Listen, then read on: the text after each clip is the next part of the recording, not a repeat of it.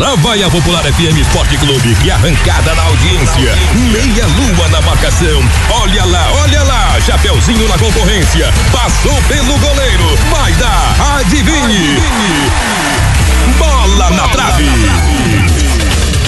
Com vocês, a equipe mais esportiva do Vale. No ar. No ar. Na trave. Na trave. Na trave. Na trave. Bola na trave. Boa tarde, Lucas Leandro Bruni. Começou o dia então, o dia D, né? O dia D Grenal.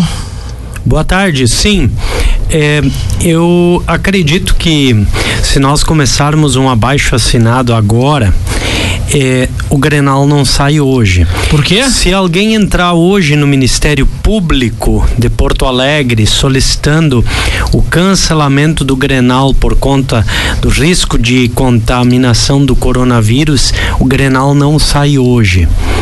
E digo isso uh, com base não apenas numa brincadeira ou numa uh, questão de olhar é, para o vírus como algo mercadológico. Eu acredito que tem interesses econômicos de algum laboratório no mundo interessado no coronavírus e que vai ganhar dinheiro com o coronavírus. Isso eu acredito que tem. Agora, também a gente não pode ser irresponsável enquanto população de estar fazendo aglomerações. E aglomerações do, do âmbito esportivo principalmente. Um, se a NBA parou seus jogos, se a Comebol determinou que a partir de amanhã não vai ter, vai dar uma parada na liber, Libertadores, se nós temos esse tipo de situação acontecendo, eh, nós deveríamos ser mais responsáveis em algumas situações. Então, eh, eu, eu quero abrir o programa falando de Grenal desta forma, que é, sem contar o desequilíbrio técnico que nós podemos ter. Se for re, retomado, forem retomados os jogos, tá? É, logo adiante da Libertadores, o Grenal do Beira Rio tende a não ter público. Um lado bom é de que na China eh, já está estabilizando ou diminuindo o surgimento de casos novos do coronavírus. É sinal de que está começando a dar aquele efeito contrário de redução. É, por conta de algumas atitudes preventivas que foram tomadas na China. Uma delas, suspender as competições esportivas. Então, é, se alguém, alguma torcida, algum torcedor pegasse, entrasse hoje no Ministério Público, claro que o Ministério Público eh, levaria em conta tudo que está envolvido num jogo desses mas também a questão de ordem e saúde pública estão muitas vezes em primeiro lugar. E se eu estou citando o Grenal como um evento grandioso que é, eu me refiro também para outros momentos que a gente tem que começar a partir de agora a tomar eh, cuidado. Na China está diminuindo, mas o efeito cascata, quando, como é que está se comportando o vírus aqui no Brasil? Como é que vai estar tá a propagação dele, a, o crescimento dele, é, qual é a previsão para as próximas semanas, meses aqui no Brasil? Tem gente dizendo que é alarde para parar mobilizações do fim de semana, para não ter concentrações. Cara, eu vou te dizer que não é por, por quem acredita na, nessas teorias da conspiração é, faz parte, né, tem que ficar é, lendo um pouco mais, se informando mais. E não só acreditar e informar-se é, com pessoas e com é, veículos que tenham informação de fato, que te apresentem informação. É, é fácil atirar pedra nos veículos de comunicação. Agora, é, a gente acredita em tudo que é palavra que é escrita no WhatsApp e no Facebook é, nós criamos um desserviço no mundo inteiro com essas chamadas redes sociais da forma news, né? da forma como nós muitos estão utilizando é, todos os tipos se, sejam blogs sejam é, redes sociais sejam aplicativos de conversação é, há uma um desuso porque Lucas se eu te disser agora te mandar um WhatsApp. Pá, Lucas, tu viu que o Grenal foi transferido? né? E tu vai e tu acredita, tu esparrama para um monte de gente. Eu ia ficar devidamente triste porque eu já comprei a carne. Não, é claro, mas assim, tu ia esparramar adiante, o assunto ia se propagar dessa forma. Aqui no microfone, a gente tem que ter uma responsabilidade muito grande pelo que vai dizer. Então, é, achar que é, os veículos, por vezes, eles é, escondem ou então que eles é, manipulam. manipulam, eles seguram. Por vezes a gente tem que ter a responsabilidade do que está colocando no Sim. ar para não gerar um problema maior. E feito esse detalhe, eu vou ponderar de que a gente ouviu bastante assunto durante a semana de fatos que aconteceram extra futebol amador no domingo passado, dentro de campos do futebol amador. Tanto que eu recebi eh, vídeos, eu recebi eh, informações, eu recebi comentários, eu recebi ligações telefônicas me questionando sobre. Eu não tenho o que dizer. Tá? Apenas lamentar o que aconteceu e em qualquer lugar que aconteceu. Só isso, lamentar. E as pessoas precisam ter todas um pouco mais de tolerância é, para saber de que o campo de futebol não é um campo de botar as coisas para fora, de externar os problemas da semana ou do fim de semana para fora, vomitando da boca para fora muitas coisas que ofendem outras. A gente tá, não está se colocando no lugar ao disparar essas palavras no lugar daquele outro que está recebendo essas palavras. E se eu tivesse recebendo essas palavras, como é que eu estaria me sentindo? E às vezes dá esse choque, essas, esses debates acalorados em campo de futebol. E eu não estou me referindo a um fato específico, estou me referindo de maneira geral. E porque as pessoas estão, sabe, achando que tá tudo certo botar para fora que tem que extravasar. Sim, tem momentos de extravasar. Quer extravasar uma maneira boa? Te tranca no banheiro e grita. é uma baita maneira de tu extravasar. É, bah, ah, mas eu preciso bater em alguma coisa. Bate a cabeça na parede? Não, não, não, não, não sou contra isso. Cara, te inscreve numa, numa academia o, a, adequada onde tem o saco de areia para tu dar umas, umas porradas. Ou então compra um saco de areia, pendura lá no, na tua garagem, num espaço que tu tem dentro de casa e quando tu fica um pouco assim exaltado, tu vai lá dar uns, umas porradas no saco de areia. Simples assim. Então são maneiras da gente extravasar uh, sem necessariamente a gente precisar uh, ofender.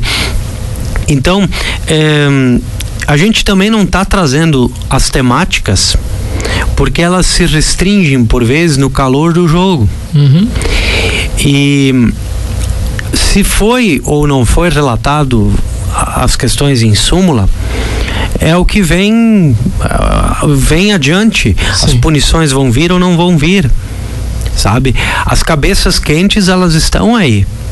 Né? Elas, elas uh, esquentam e a gente tem que entender que todos nós já tivemos os nossos momentos de cabeça quente alguns mais frequente, outros menos frequente, outros acontece uma vez e depois não acontece mais. É, querendo ou não, em qualquer momento desse aí de cabeça quente, vem uma responsabilidade depois, né? É, mas assim, a, a gente tem uma capacidade boa, e aí eu vou elogiar, a maioria dos desportistas tem uma boa capacidade de perdoar. E esse, essa é uma outra virtude, além da empatia de colocar no lugar, porque e o perdão vem justamente porque todos já tiveram momentos de cabeça quente em que perderam ela, Sim. em que falaram coisas que não deveria e aí acaba vindo para para pensar assim, pô, realmente eu também podia ter falado aquela bobagem é, se eu tivesse no lugar daquela pessoa. Não dá para perdoar tudo, não dá para relevar tudo, mas a gente também não precisa ir sempre para ponta da faca e querer cobrar tudo nos, nos centavos, né? A gente precisa ter um, um jogo de cintura é, que é, é bem complicado nesse, nesse mundo esportivo. Mas saindo do muro, Grenal hoje, como gremista, meio a zero pro Grêmio me serve hoje.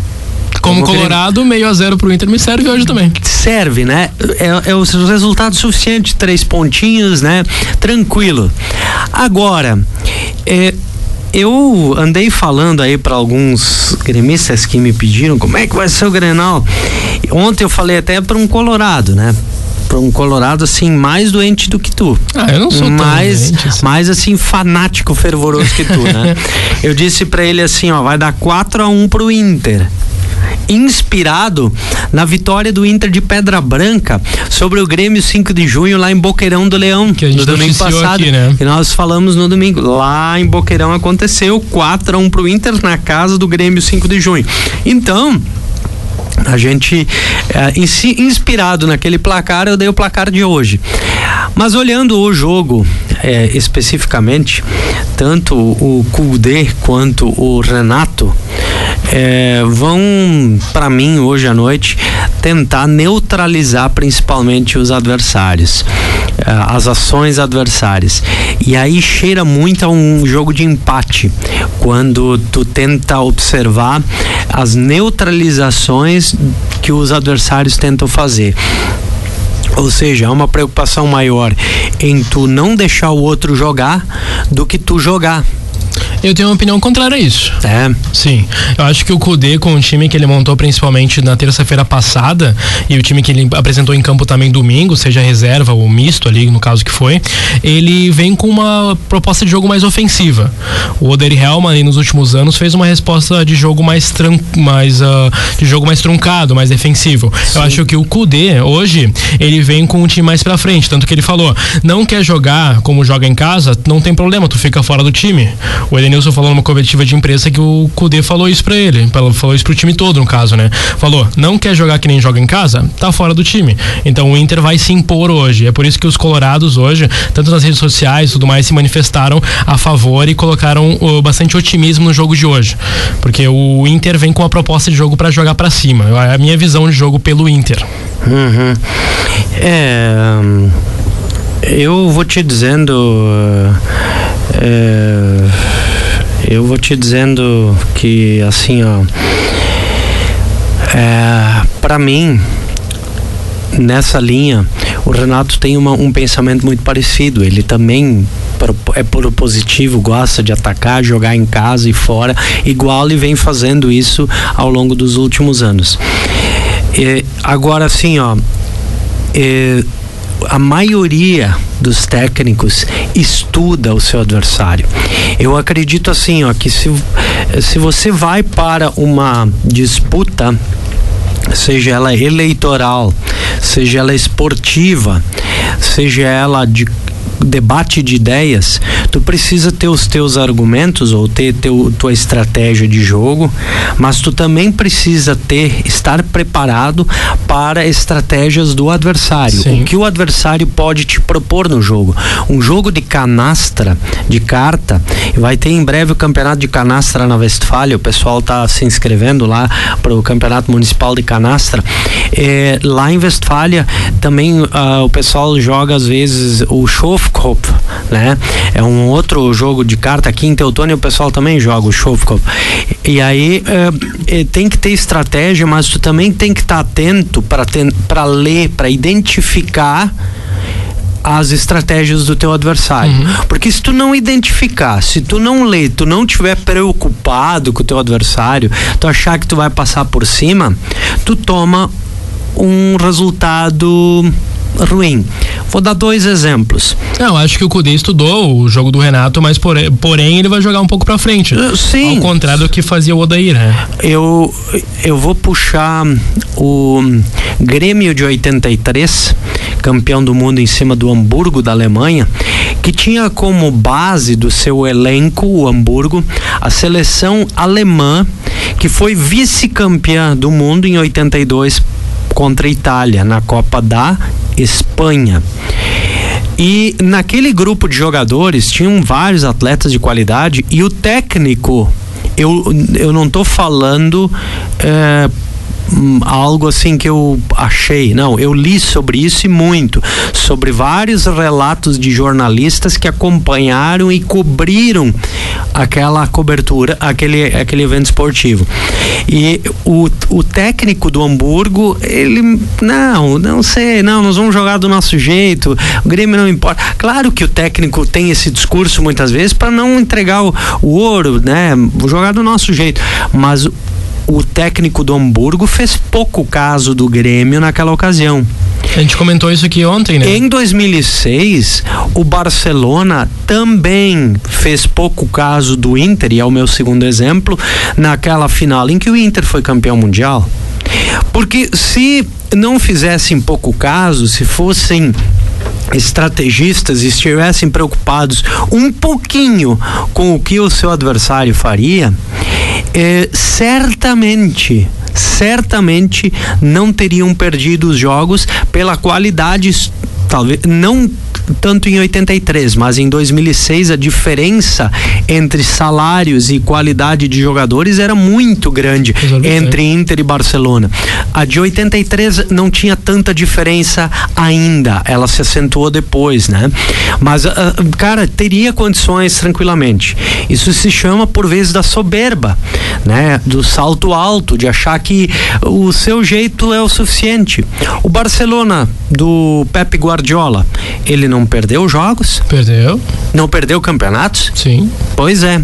Então, não é sempre que você vai conseguir ter uh, uma supremacia só se impondo por suas ideias, só seguindo as suas ideias.